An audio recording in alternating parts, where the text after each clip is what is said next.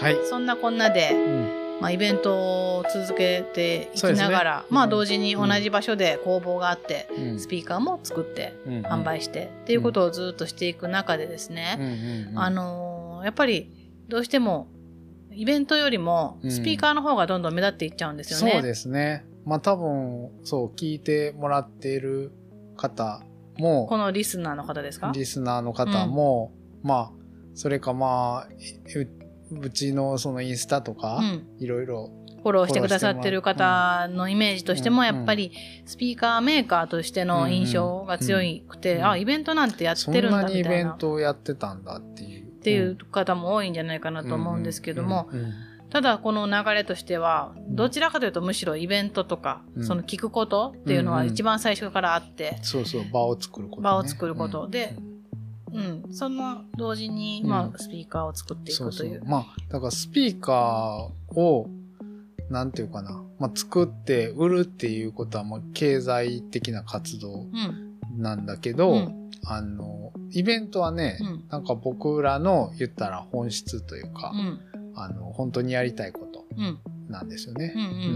そうです。で、ただそのやっぱり、ことともので言うと、うん。スピーカーっていうのが、まあ、こあもものものですけども、うんうん。そっちがどんどん先行していってしまって、もちろんありがたいことではあるんですけども、そのスピーカーメーカーがイベントしてるよみたいなね、うんうん。印象にどんどんなっていったんですよね。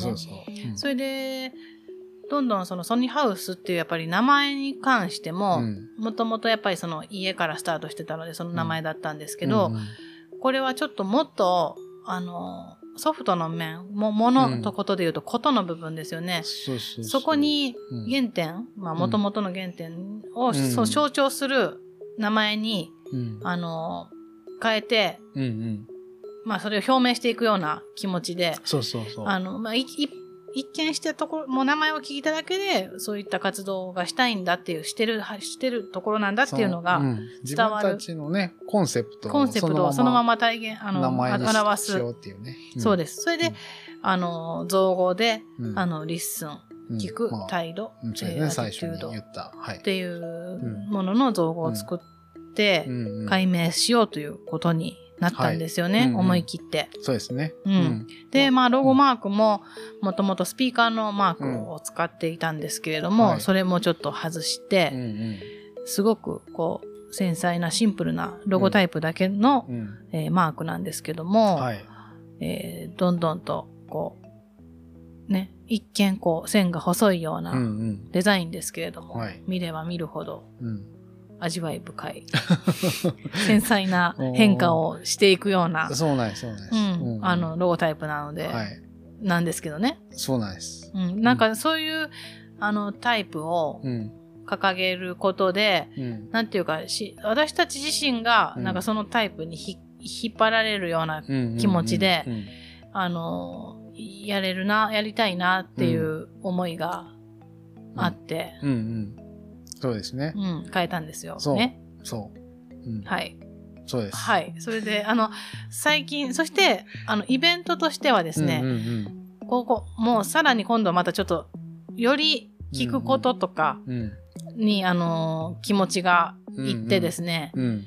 最近は、あれですよね、外にあ、そう。飛び出して、まあ、そうそうそう。あのーまあ、えっとね、うんその、出張で、まあ、ライブするときに、うん。野外でのライブとかもたまにあったりとかして、その時に、あの、やっぱりそのうちのスピーカーの良さを、また違った面から、あの、感じることがあって、なんか、あの、無指向性なんで、こううんやっぱりスピーカーってこう反射面がないと。こう音がもう抜けていってしまって、あの、聞こえないんじゃないかと、もう思い込んでいたんですね。音が小さく小さく。なので、うん野外は向いてないんじゃないかなっていうふうに、もう思い込んで、うん。ずっとやってたんですけど、ある時その、うん野外でやると野やった。外でやった時うに、ん本当に、まあ、まあ、自然なお、自然の音と一体になるというかう、んあの、何のストレスもない音になったっていうか、あの、そうですね、ううん、本当に、うん、いい音でうん。なってうて、ん。うん、びっくり、びっくり、自分自身びっくりして、で、すごく外でやること。まあ、で、うん。あとはコロナもちょうどかかってきたところもあって、そうそうそう。のち狭いところでやっぱり密を避けなくちゃいけないっていうところで、あの、野外野外でねに目がどんどん向き始めたんですよね。そうそうそれで、えっ、と、ここのスペースではなくて、そう。はい。あの、地層というイベントが始まるんですけども、はい。あの、まあ、家宴に変わる次の、まあ、まあ家宴に変えたいってわけではなでも、かったなんんていうか、ですけどもこ、う、独自、まあ、まあ、たまたまそういう外でやりたいっていうのがずっとあって、うんただその外でやるってなった時に自分たちでできるのってやっぱ、うんそういうまあよくある野外フェスみたいな感じで、うん。そのキャンプ場みたいな、うん。ちょっとした野外のキャンプ場をちょっと借りて、うん。でそこに人呼んであのミュージシャン呼んでうん。やるみたいな、うん。まあなんかそういうのそういうのってすごい場所性というか、そのわなんかこう自然のある場所、うん。まあちょっと人が集まれる場所だったらどこでもいいっていうか、なんかその場所とそのやってることっていうのは割と分離してるっていうか、うん、なんかそういうものに、そういうことに対してのなんか疑問みたいなうのんが結構あって、うん。なんか僕たちはその野外うん。でやるのにた際して、その場所を歴史とか、あの、地理的ななんか特徴であったりとか、気候とか、なんかそういうことから、うん。その土地そのものを味わって、で、かつ、なんかその土地で、その時、その場所っていうのを濃密に味わって、そこに、まあ音楽を介してうん。体験するみたいな、そういうことがやりたいなっていうのうんうん。を、ううんん考え出したんですよね。うんうん。はい。考えた、うん、そう、考え始めて。うん。で、ね、うん。ちょうど、奈良県立大のはい。お話をね。そうですね。あのうんいただいて。だいてうん。まあえっとそう神社とかでねうん。あのじ個人でやろうと思うとうん。やっぱりすごいいろんなあの許可がいったりするんですけれども、ね。ちょうど奈良県立大学の授業の一環という形で、あのそれをさせてもらうことができたので、うん。うんえー第1回目は宇田松山地区を中心にそうですね。行って、うんそれは、うんまあ、ブランドブックの時にも言いましたけどね。うんあの、そう。えっと、そうなんです。だから、動機としては、やっぱりその、あの、本当に、その場所、その時うんと、あとは僕らのスピーカーが、その、本当に環境の音と混ざり合うというか、うん。どこまでが音楽で、どこからがその環境音かっていううんのを、うん。なんか、その、境目がないといううんか、うん。本当に聞くっていうことをまるっと、うん。こう、なんていうか、あの、体験するというか、なんかちょっとね今回うん。4回にわたって、うん。あの録音してますけど、はい。あのねうんちょっと気づいたことがあるんですけど、初めて。何ですか？うんあの境目がない。っていうところすごいポイントやなと思っててあの最初の万平さんがね。まずまあ皆川さんのあの世界観うんがうん服から、うんあの部屋の内装うんまでがこう繋がってる。うんでも、まあ境目がなくて、どこまでがっていう話あったじゃないですか。。あと、その後あったのが、えっ、と、まあ、えー、家、家宴のきっかけにもなった、その、アーティストが神格化されてて、うんうん客は客っていう風な、うんうんその分けられてるのが嫌で、うんうんそこがやっぱもう一生主客一体になってる、はいはいはいはい。まあその境目がないっていうようなことをやりたいっていう言ってるじゃないですか。うんうんうん。で、今回また地層で、うん。その外の音と、うんうん。あの、うちのあの音楽っていうのを、うんうんがいもう境目がないっていうのを言ってるんで、うんうんなんかそこがうんなんかポイントなのかなってちょっと今思ったんですよ。おお、本当ですね。ううんん、確かに。うん。で、多分、万平さんが、うん。えっと、一番最初の原体験として音楽に,、目目覚めたっていうか、あの、その空港でね、うんうんうん。あの、一回、すっごい暇な時間があって。暇すぎてあトランジットっていうんですか？ああいうの。乗り換えの時間帯ね。うん。で、あの、ま、待ち時間で暇すぎたんで、マレーシアかどっかの空港空港で、ベンチで。で、ちょっとこれ暇すぎるから、一回、なんか空港ってめっちゃだだっ広いじゃないですか。うんで、その、その時もう本当夜中やったんですよ。うん。で、行くとこもなくて、うん。あの、ほんまだだっ広い空港、人もそんなにいなくて、うん。そこでこう、なんかまあ、あの、ブライアン・イーノとかがね、あの、何やったっけな、ミュージック、何やったっけ、エアポートとかなんか、そういうのやってますけど、作ってますけど、なんかこう、空港の音、音音ってすごい独特といううん。か、まあ、すごい響そのアナウンくしね。うスが、ん。遠くでアナウンスが聞こえたりとか、人がこう歩く音。うんとか、ボソボソボソボソ喋る声も聞こえるし、うんうん混ざり合ってますよね、遠くと近くとが。そう、そうなんですよ。その音をね、改めて、もうこの時間、全部聞いたろう って、思っこの瞬間、急に思ったん思っです。て、で、目を閉じて、うん、なんなら自分の呼吸うん、も、うん、横を歩くハイヒールの音うん、も、うん、すごい遠くのアナウンスも、うん、まあ、飛行機が飛ぶ音も、まあ夜中なん。で飛んでたかも飛んでなかったかもしれないけど、なんかその、全部丸ごとをうん、うん、捉えたんですよね。そうそうそう、そうなんです。本当に、まあ、その時に僕、その、聞くことっていうのの、なんか、深淵さみたいなのを,、実感したんですけど、うん。本当に遠くから聞こえる音と、うん。で、自分が発する音、うん。自分の心臓の音やったりとか、こう、なんか、あの、なんかが流れる音、うん。あの、うん。うん。そういうものうが、ん。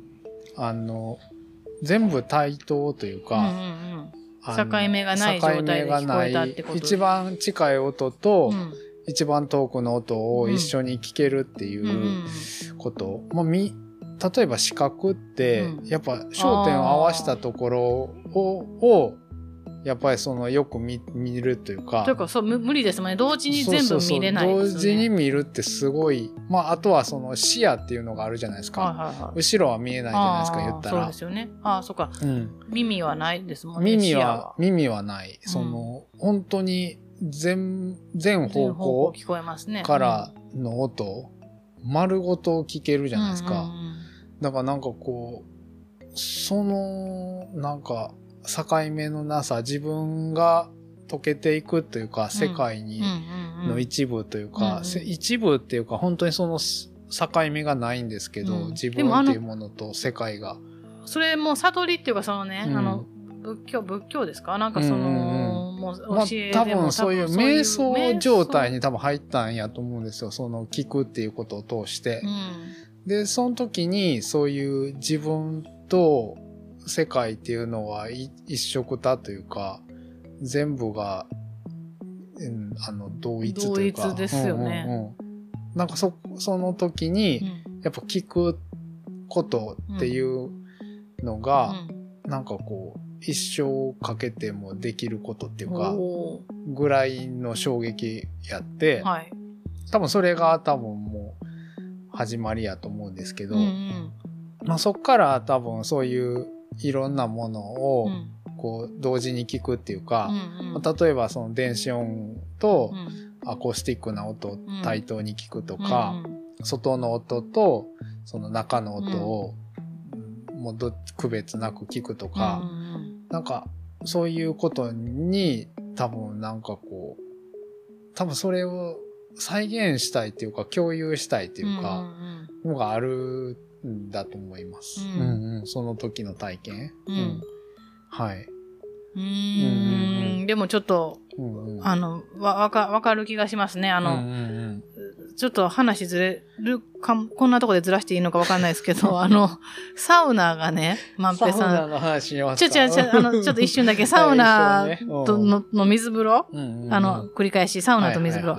あれも、そのなんか、瞬間、瞬瞬間、一体、境目がないっていうか、こう、自分とその、なんか、もうトリップするじゃないですか。はいはいはいはいはい。あれ、多分同じような感覚やと思うんですよ。そうですね。なんか、僕最近瞑想状態そのうんうん、そうそうそう、瞑想ですよね。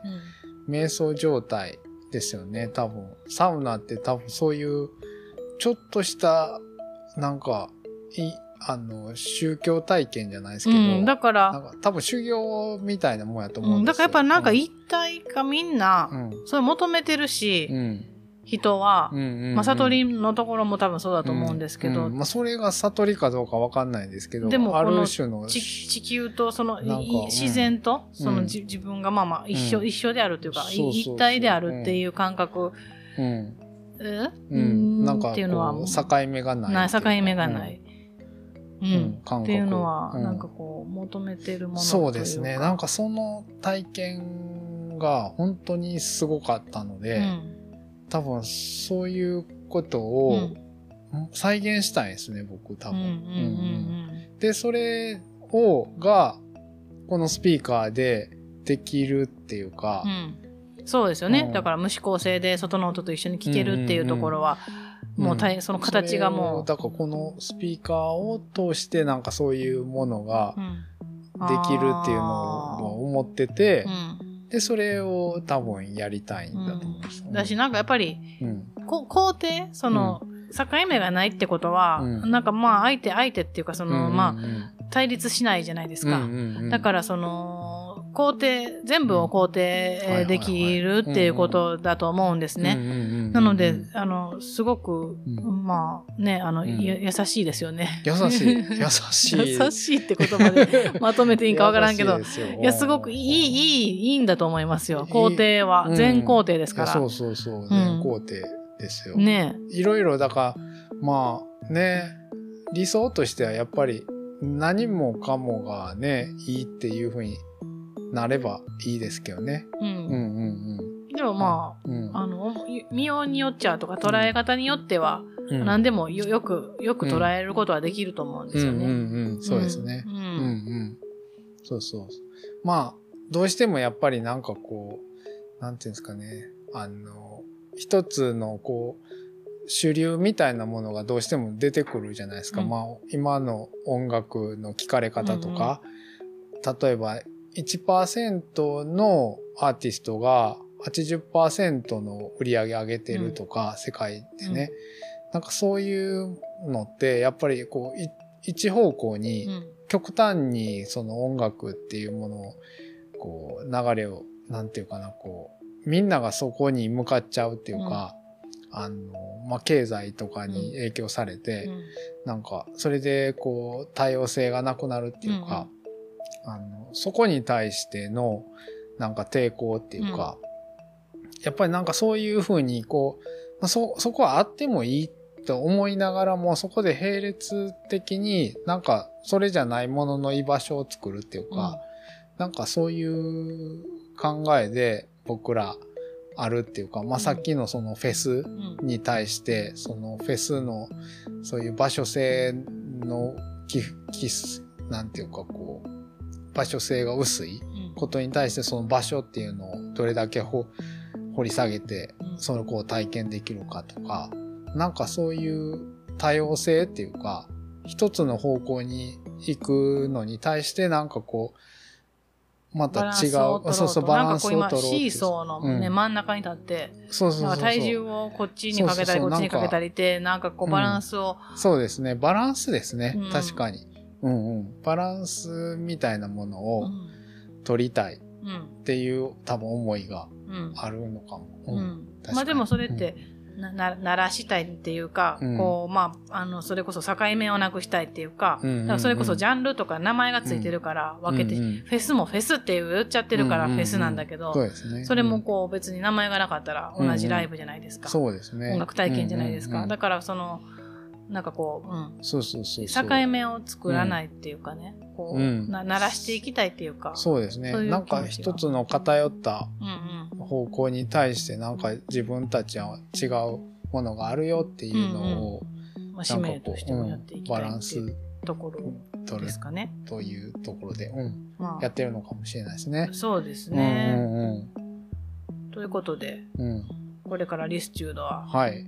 まだまあこんな感じでどんどん変化はしていっているんですけれども、ね。うんまあ、今のところはこういう興味でうん進んでいるかなっていうところですよね。そうですね。うんはい。はい、うんうんということで思いのほかいろいろ喋れましたね。全最後4回うんなんか、あの、自己紹介のつもりでしたけども、はいはいはいすごく長いポッドキャストになりましたけど、うんうんはい。はい。それでは、はい。えっ、と、これからですね、あの、たくさん、うあの、ゲストん。うん。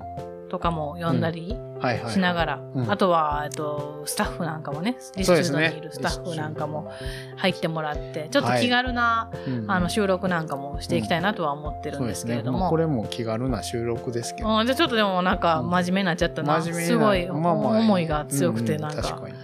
思いのほか。思いのほか、うんあのーはい、ははい話し込んでしまいました。はい。はい。では、番組の指名させてもらいます。はい、お願いします。えーこの番組では質問や感想、皆様の聞く体験についてのお便りを募集しています。番組トップページにあるインスタグラム、ツイッター、ホームページのコンタクト、あコンタクトフォームなど、どこからでもえー送っていただけますので、えーぜひお寄せください。さて次はどんな音に出会えるのでしょうか。 no sound、no music。お相手は listude 鶴林アンナと、はい、 listude 鶴林万平でした。あありがとうございました。りがとうございました。